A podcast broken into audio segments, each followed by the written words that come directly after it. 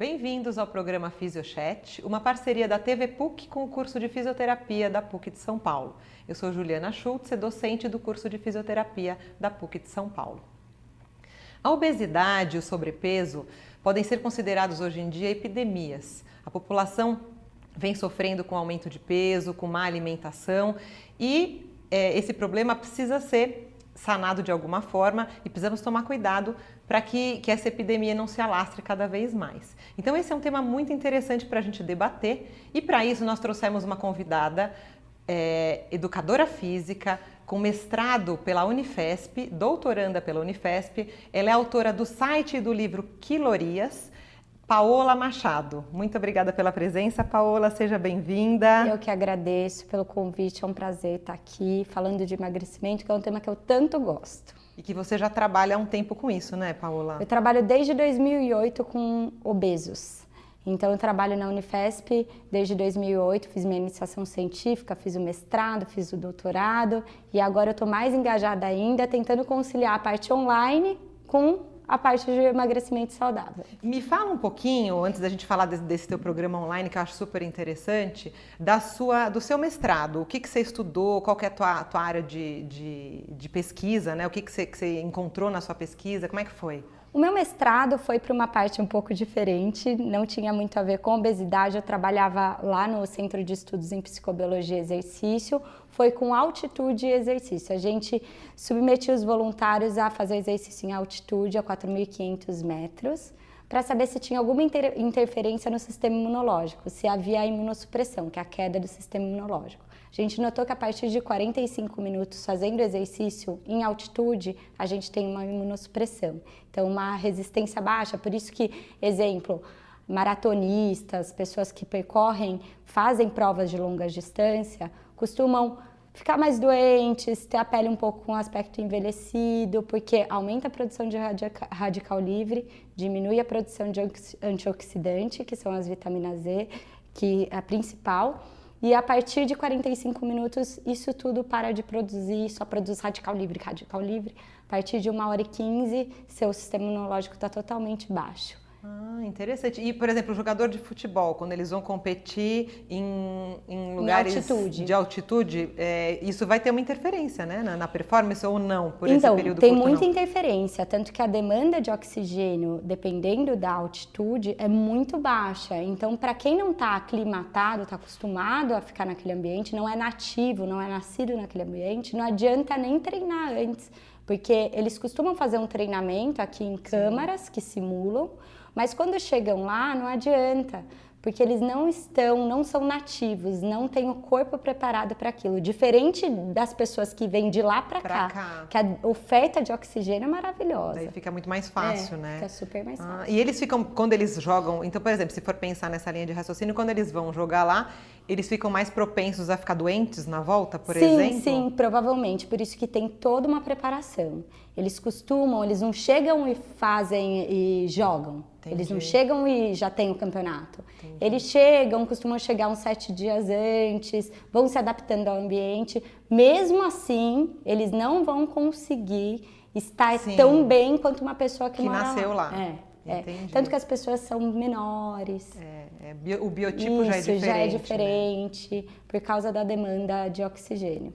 E daí, daí você resol... então você mudou totalmente quando você foi fazer o doutorado? Eu mudei, que eu acho imunologia é uma coisa mais complexa, é um assunto mais complexo. Você trata de uma célula, de uma coisa muito pequenininha que às vezes até você tornar aquilo aplicável na, na prática, população, por exemplo. na população, é, é dá para aplicar, mas você tem que ter uma imaginação muito fértil para aplicar, entendeu? Então eu prefiro trabalhar com uma coisa mais prática, que vai resolver um problema de fato, entendeu? E como eu já trabalho com internet há muito tempo, e a gente vê que aqui no Brasil, tanto criança, quanto adultos, idosos, a gente está aumentando a obesidade monstruosamente. Demais. Crianças, inclusive. Nossa, né? muito. Agora eu acho que até a nossa geração, ela, ela é um, tem bastante obeso. A geração que está vindo também, eu acho que as crianças que estão nascendo agora vão crescer numa pegada melhor, sabe? Porque os pais estão mais conscientes, você É, acha? os pais estão conscientes, mas eu acho que essa histeria tem que baixar um pouco. Todo mundo está muito histérico. É. Está muito histérico. Exemplo, o grupo de Whats- WhatsApp de mães é uma histeria. É verdade, né? É uma Que- histeria porque, assim, é, inventam hoje, a gente que trabalha com pesquisa científica, a gente sabe que para alguma coisa ser comprovada cientificamente, para aquilo dar certo, nossa, você precisa estudar, você precisa coletar dados, você precisa pesquisar, e são 10 anos de estudo para provar que aquilo não teve nenhum efeito no corpo da pessoa. As coisas hoje com internet, tudo é muito aplicável, aí de repente tudo é muito legal e de repente vira tudo ao Ao contrário. contrário, É tudo muito superficial, né? É, o ovo faz bem, o ovo faz mal.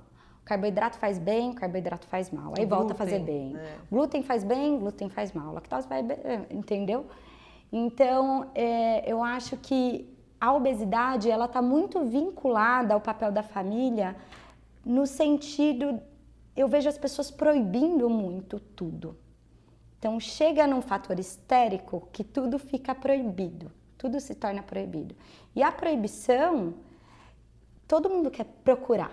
É, A criança ela quer ir atrás do que o proibido é legal. é, tem que experimentar, não pode, então deve ter uma coisa aí que eu preciso saber o que é, né? A maioria dos obesos que eu trabalhei antes até do meu doutorado, que eu fazia o meu estágio paralelamente junto com os obesos, né?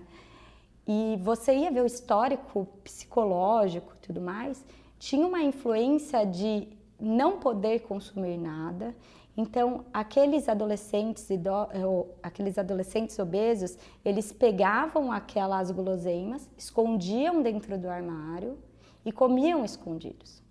Sim. Porque era uma proibição. O proibido era legal, era tipo, nossa, tô fazendo uma coisa proibida, entendeu? Então, eu acho que as pessoas ela- elas têm que lidar melhor com a comida, com, ali- com o alimento, com a atividade física, não pegar e rotular, olha, judô é de menino, balé é de menino, e vamos que vamos. Não é assim. Tudo para que você inclua seu filho a um estilo de vida saudável, que ele cresça assim, tem que ser legal. Tem que ser uma coisa legal. Tem que dar prazer, né, também, você acha que tem que ser... A gente tem que ter a sensibilidade como pais de ver o talento do seu filho. Exemplo, se minha mãe me colocasse no balé quando eu era pequena, Jesus amado, Você ia dar um golpe nas, nas bailarinas. eu ia dar um golpe. minha mãe desde pequenininha ela falou, "Ó, gente, essa menina, eu é tanto que pra eu faço isso." jiu-jitsu desde pequenininha. É, Então eu nunca tive esse talento aguçado para dança. Então é questão de sensibilidade por parte dos pais. E você acha que é uma combinação, então, porque a gente está falando de duas coisas aqui, né? Da questão alimentar, que é tudo proibido, então co- comer virou um problema, né? Sim. E a inatividade também, porque eles ficam no celular, tudo assim, come mal e não tem, não tem gasto energético. Você acha que é uma geração que tem esse perfil ou você acha que isso também está mudando? Você acha que isso é um, um dos problemas da obesidade, está aumentando? Eu falo que a gente tem que melhorar com o tempo. Sim. A gente não tem que regredir. A gente chegou num, num patamar que não tem mais como não haver uma curadoria no sentido de, gente, vamos mudar ou vamos mudar. Então, o exercício físico e internet e tecnologia sempre uma- foram coisas que eram opostas. É. Eram opostas. Então, tipo, é igual o imã. Pá, não dava. Não dava. É, imã ao contrário, né? Não dava. Mas se a gente não se não tentar mudar e tentar incluir, parar de vilanizar a tecnologia por conta disso, que é muito fácil culpar. Ah, vou culpar o celular, vou culpar a televisão, vou culpar papá, sendo que você mesmo que tem que mudar. Eu acho que é uma combinação de fatores, tanto a questão alimentar, a questão de exercício físico e o fator motivacional. A motivação, eu acho que, para mim, é, um- é o pilar mais importante dentro de todo o contexto. Que quantas vezes você não acordou e falou: Meu Deus, hoje eu não quero fazer nada da minha vida. Eu acordo todo dia assim. E todo dia uma briga. Você, com Você você. vencer você mesmo, né? Sim. E a gente tem que ensinar a criança a conviver com aquilo. A conviver com, com, esse, com essa motivação. Os pais têm que motivar, os pais precisam validar. A validação infantil é muito importante. Exemplo, nossa, que legal que você está fazendo isso. O elogio. O né? elogio. É validar, sabe? A criança precisa ser validada. E de repente, é, é, aquilo que você falou, né? Que a tecnologia e a, e a atividade física estavam separados. Então, ah, o cara que fica no computador, ele fica parado e o esportista não, não, mexe no computador. Mas, de repente, juntar isso, né? Usar a tecnologia a favor do exercício. Sim, você acha que é possível? Tanto que os videogames já estão fazendo isso. Sim. Tanto o videogame de realidade virtual, que é aquele clã que você coloca e você simula, quanto os videogames que te incluem na prática esportiva e nos movimentos. Tanto que eu já fiz um vídeo sobre isso, tanto de gasto calórico, que a gente usou um K4, que é para ver taxa metabólica, o gasto calórico que tem um jogo de videogame interativo é tão alto quanto fazer atividade física. É só você saber ajustar aquilo à realidade, usar aquilo para o bem. Sim. Não se apoiar e escorar naquilo no sentido de, poxa, já que tem televisão, tem isso, tem aquilo, isso me faz mal, tal, tal. A gente chegou numa fase da vida que se a gente não conciliar a tecnologia, a gente vai ficar por fora. Né? A gente vai ficar por fora. Não, não, tem mais como. como. Né? Não tem. Imagine, então, nossos filhos que nasceram mexendo no celular. Então eles vão ser obesos? É. Não. Não. E, e, e, é o que você falou, não, não virar um vilão, né? Achar que aquilo é tão horroroso. Não, ele tem, tem que, ser limite, aliado. Né? É, a internet ela, e a tecnologia, elas têm que ser aliadas. Tem que ser. Hoje a gente tem tantas, tantos fatores positivos, mesmo os marcadores de passo, é tecnologia, Sim, sim, e te estimula a ficar sim, a não ficar parado, né? Sim, os jogos interativos. Se você pega no celular e tem um bom aplicativo para lembrar de contar calorias, beber água, tem alguns aplicativos de treino que são sensacionais, você pode fazer em casa. Então você concilia a tecnologia e alia ela para sua vida.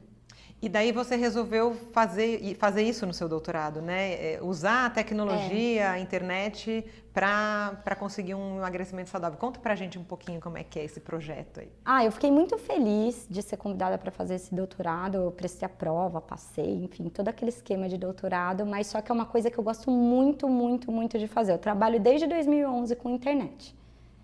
E, e você era uma blogueira, né? Mas ah, é uma blogueira uma, científica. Uma blogueira, é. eu, eu, enfim, eu tava ali, eu comecei meu, eu tenho um site que chama Quilorias, que eu comecei o Quilorias para estudar para o meu mestrado. Então eu usava da plataforma como forma de estudo. Eu lia, estudava e fazia um resumo e postava. Entendi. Então era a forma que eu tinha de estudar. Só que daí você compartilhava esse conhecimento compartilhava, ao mesmo tempo. tal, e foi um dos primeiros sites com conteúdo profissional escrito por profissionais, nutricionista, educador físico, médico. Ah, não era só você, você convidava Sim. também pessoas. Na verdade, eu sempre fui muito a favor de que cada um tem seu quadrado. Sim. Eu não sei tudo, eu sei da minha área. Aí eu preciso de outra pessoa que saiba da área dela, porque eu acho que o mais importante da nossa profissão de área de saúde é compartilhar. É saber até onde eu posso ir, até onde outra pessoa pode, quando uma pessoa entra. E onde a gente se complementa, né? Onde que a gente se complementa, que é um que é o mais importante. Aí eu, tinha, eu acho que tinha uma carência muito grande na internet que começou a qualquer um falar qualquer coisa. Uma coisa, se eu falar para você, que uma blusa xadrez não combina com uma saia listrada. Combina, né? Aí você sai na rua de blusa xadrez e saia listrada. Cara, não vai te fazer mal. O problema é meu, né? Outra coisa é eu te passar um exercício de ponta cabeça. E você faz e vira paraplégica, tipo, cai pá, quebra a cabeça. Então, a gente tem que ter uma responsabilidade em saúde muito grande. O conteúdo de internet hoje, é, a internet ela é muito individualista. Você procura o que você quer, você segue quem você quer e você tenta provar sua verdade com base no que você procura. Então, exemplo, se você quiser, se você achar que Ficar sem comer dois dias faz bem, com certeza você vai procurar na internet, no Google e vai achar um conteúdo que, que acha e você fala assim, nossa, eu estava pensando certo. Então a internet, ela falta um pouco de cura curadoria. E também as pessoas descontextualizam os textos. As pessoas não têm mais paciência de ler. Não. Elas não têm mais paciência de interpretar a informação. Eu vejo, às vezes, eu escrevo um texto, aí a pessoa me pergunta, me começa a me apontar vários dedos para mim. Eu falo, mas querida, você leu o texto? A pessoa não leu o texto. As pessoas não têm mais paciência de sentar e ler. Então eu tentei me, me, me organizar de uma forma que eu chegasse a um conceito, a um conceito mesmo, de passar informação de saúde de forma mais divertida, de forma mais natural, de forma que tem a parte séria, mas também tem a parte mais bem-humorada. Mas sempre embasada, né? Sempre, sempre. Aí, pensando nisso e vendo o público e vendo a necessidade, é, eu procurei fazer meu doutorado. É, meu doutorado é com obesos, adultos obesos. A gente tem 12 semanas, chama 12 Weeks for, são 12 semanas para mudar o estilo da, de vida da pessoa. É, o que eu acredito é que dentro do, proje do projeto a gente ensina a, as pessoas a organizarem o dia dela.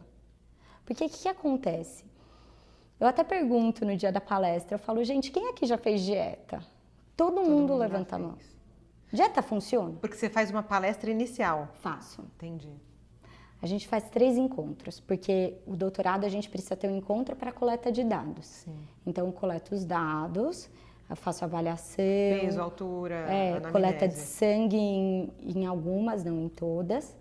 E que a gente dosa um peptídeo que chama peptídeo natriurético atrial. Hum. Que, que se ele está elevado, a gente existe um, uma gordura que a gente descobriu que é um tecido tem um tecido adiposo branco e o tecido adiposo marrom. O marrom é o que tem bebezinho, que faz bem. O branco é o que a gente adquire com a idade, que é aquele bem ruim. E daí, com o passar do tempo, dependendo dos estímulos que você dá para o seu corpo, você consegue diferenciar o branco em uma gordura bege, que é intermediária, chama browning, entre o marrom entre o tecido adiposo marrom e o branco, e forma esse tipo de gordura. Ele tem os mesmos benefícios que o marrom. Isso no adulto, então, dependendo isso, do estilo de vida. Isso. É, exercício, ex, aumento de frequência cardíaca com exercício, dependendo da alimentação e até exposição ao frio. A gente descobriu que tem a influência nessa, nessa transformação. Nessa transformação. E como eu trabalho com obesos, tem a propensão maior ainda de formar esse tipo de gordura. Então, se esse peptídeo estiver elevado, ele aumenta com o aumento da frequência cardíaca. Eu consigo descobrir se está produzindo esse tecido adiposo ah, ou não. Entendi. Então a gente faz essa coleta de sangue para descobrir se tem esse peptídeo. Que seria um efeito benéfico então da mudança sim, do estilo de vida. Sim. Então a gente dosa antes e depois.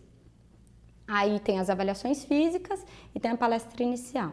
Na palestra inicial, o que é legal? A gente ensina as pessoas a organizarem o dia. As pessoas às vezes elas não comem direito. Você pode comer o que você come, mas é saber reorganizar. Reorganizar seu dia. Entendi. Todo é... mundo muda um pouco a ordem das coisas. Então, faz tudo errado, come o doce na hora que não tem que comer, Pode comer o doce, tudo pode, senão a vida é chata, tem a saúde mental. Então, é uma reeducação, então, sim. sem restrições sem exageradas. Sem restrição nenhuma. Ah, nenhuma. Você não, não fala não pode isso? Nenhuma, nenhuma restrição. Já foram mais de mil quilos perdidos no projeto. No Quantas primeiro, pessoas vocês já, já atenderam? 180 pessoas no primeiro grupo e agora são mais 150. E, e você precisa de quantos para finalizar? Então, o meu N eu espero terminar com 500. Bastante, né? É bastante. É, porque daí eu tenho significância. Sim. E daí, daí você faz a palestra e daí é, eles fazem 12 semanas de acompanhamento? Isso, é um acompanhamento online. É, a gente nessas 12 semanas quer ver se a plataforma online ela realmente funciona. Hoje a gente tem os nossos conselhos que a gente não pode dar nenhum tipo de coaching online.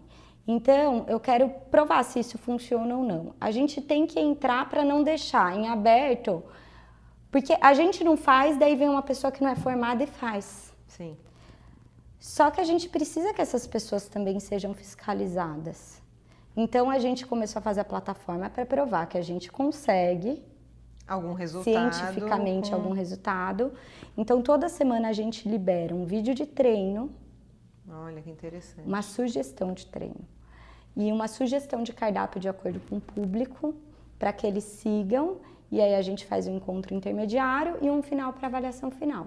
todas inverteram curva de massa magra e gordura, todas diminuíram todas as circunferências, perderam peso, algumas mais, outras menos, mas só que o principal, que é a motivação, depressão, estima, imagem corporal, todas essas coisas a gente conseguiu mudar. Tinha gente que tomava remédio e parou de tomar. De tipo antidepressiva, essas Sim. coisas. Sim.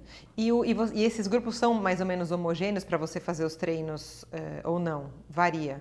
De idade? Não, De... é, tem um critério de inclusão que é de 25 a 45 anos e elas têm que ter o IMC igual ou maior a 30, Ah, então só tem obeso. obeso mesmo.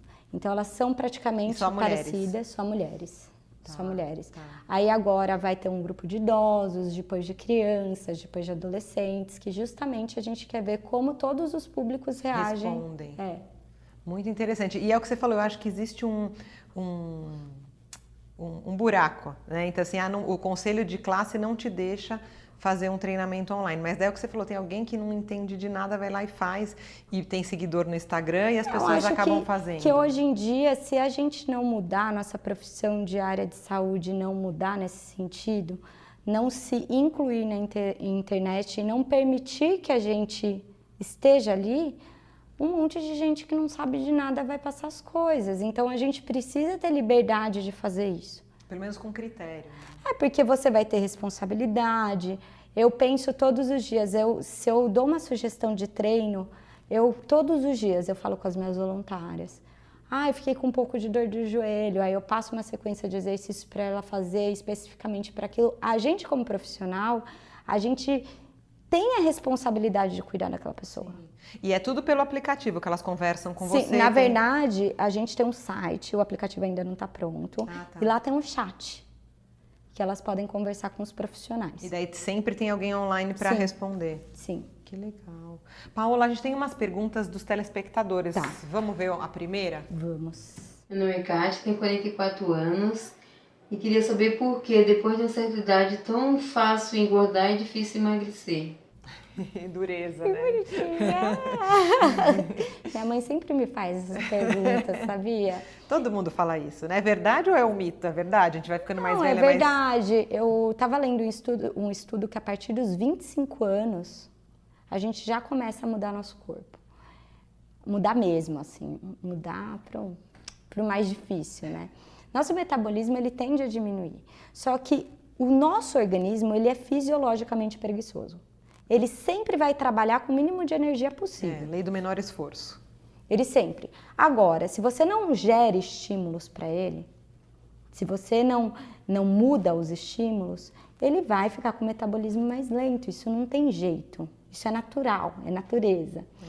O que eu falo, existe um estudo que mostra que um, um tanto, se você ficar treinar uma hora por dia, mas sua quantidade de horas no dia foi sedentária, você vai produzir um gene responsável pela obesidade e você passa isso para sua família. Quando você tiver um filho, vai passar geneticamente. Então, pai preguiçoso vai gerar filhos, Filhos com mais tendência a serem É preguiçosos. quase um lamarquismo né? da girafa. E o que, que acontece? A gente precisa ter, então, no nosso dia, atividades de vida diária que estimulem, que deixem você ficar ativo. Exemplo, aquela coisa de escritório, de ligar para o cara da mesa da frente para saber se, olha, você me mandou aquele documento? Não, levanta e vai até até ele. Isso já é um estímulo. Você Usar tira. a escada em vez da escada rolante, em vez do elevador. É, eu falo, parece praxe ficar falando dessas coisas. Não parece? Tipo, Parece. ficar, ai, as escadas. Mas só que se você for ver na ciência, é muito aplicável. Tem muito. É muito certo. E para quem não tem tempo, né? Hoje em dia tem muita gente que trabalha mesmo o dia inteiro e não tem como ir para uma academia, então ela vai ter que criar estratégias de gastar mais energia. Sim, sim. E todo mundo nunca tem tempo. É. Quando você não tem o exercício como prioridade na sua vida, ele nunca, você nunca tem tempo para ele. Não vai encaixar, não. Você nunca tem dinheiro para ele. Então você nunca tem nada para o exercício. Exatamente. Então você tem que vê-lo primeiro como prioridade. Exemplo, isso é para minha vida, é para minha saúde, é para eu ser uma pessoa idosa bem comigo mesma, não por estética. Estética é consequência. Sim. Tem mais uma? Vamos ver mais uma? Vamos. Mais uma dúvida? A última? Oi, meu nome é Melissa, eu sou daqui de São Paulo e eu queria saber se você acha uma boa estratégia cortar carboidrato para emagrecimento. É o vilão, né? Mais um vilão aí, né? É, esse dia estava lendo numa revista que carboidrato à noite faz bem. Eu falei, mas quando fez mal? Eu não tô sabendo dessa, nunca fez mal. É que vai mudando, né? É, as pessoas. Gente, o carboidrato é a nossa fonte mais rica de energia. Como você tira? Não existe isso. Não existe isso. Então, tipo, carboidrato é um nutriente super importante pra gente. É um dos mais importantes. É só você saber comer. Não comer só carboidrato, né? Equilibrar na dieta. É, né? sempre o carboidrato você concilia com uma proteína, por causa de índice glicêmico tal, você consegue reduzir o índice glicêmico. Então, são estratégias que são importantes para você não botar a culpa no carboidrato. Que eu falo, o chocolate ele não fala. É. Olha, me coma. Não, você que comeu. O coitado não tem culpa. Ou se você come uma barra ou um cubinho, né? É, sempre não deixar chegar. Que exemplo? As pessoas elas têm uma mania de ficar em casa assim.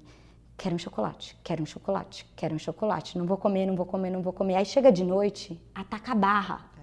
Eu falo, por que na hora que você pensou, quero um chocolate, você vai lá e tasca uma, um quadradinho? E acaba com aquela vontade louca, né? É, a mesma coisa do pão. Tudo você sente vontade de coisas mais que te dão mais sustância. Sim, sim. Então eu acho que o legal é nunca vilanizar é esses né? coitados, né? é, é o equilíbrio. Paola, a gente está acabando o nosso tempo. Eu queria que você desse uma mensagem final para os nossos telespectadores antes da gente finalizar o programa? Bom, eu peço para que todo mundo tome cuidado com as coisas que vêm na internet, que busquem sempre informações de qualidade e saibam implementar o estilo de vida de forma mais natural possível, sem obrigação, e é legal, não é chato, é muito legal. Cuidar da sua saúde, cuidar da sua vida e pode ser divertido. Não precisa ter regras, nada, de acordo com o que você consegue. É isso aí. Então, super importante, eu acho que uma mensagem importante é essa. Vai procurar uma referência na internet, procure quem tem alguma formação, quem sabe do que está falando. Sim, sim, né? claro. Então, muito obrigada pela eu tua presença. Agradeço. Nosso papo foi muito gostoso, muito rico. Quem sabe a gente ainda não se encontra outra vez para falar um pouquinho mais. Sim. Boa sorte no seu doutorado. Obrigada. E muito obrigada a vocês, telespectadores. Mandem suas dúvidas, vídeos para as nossas redes sociais. Sigam-nos nas nossas redes sociais. E até o próximo programa. Muito obrigada.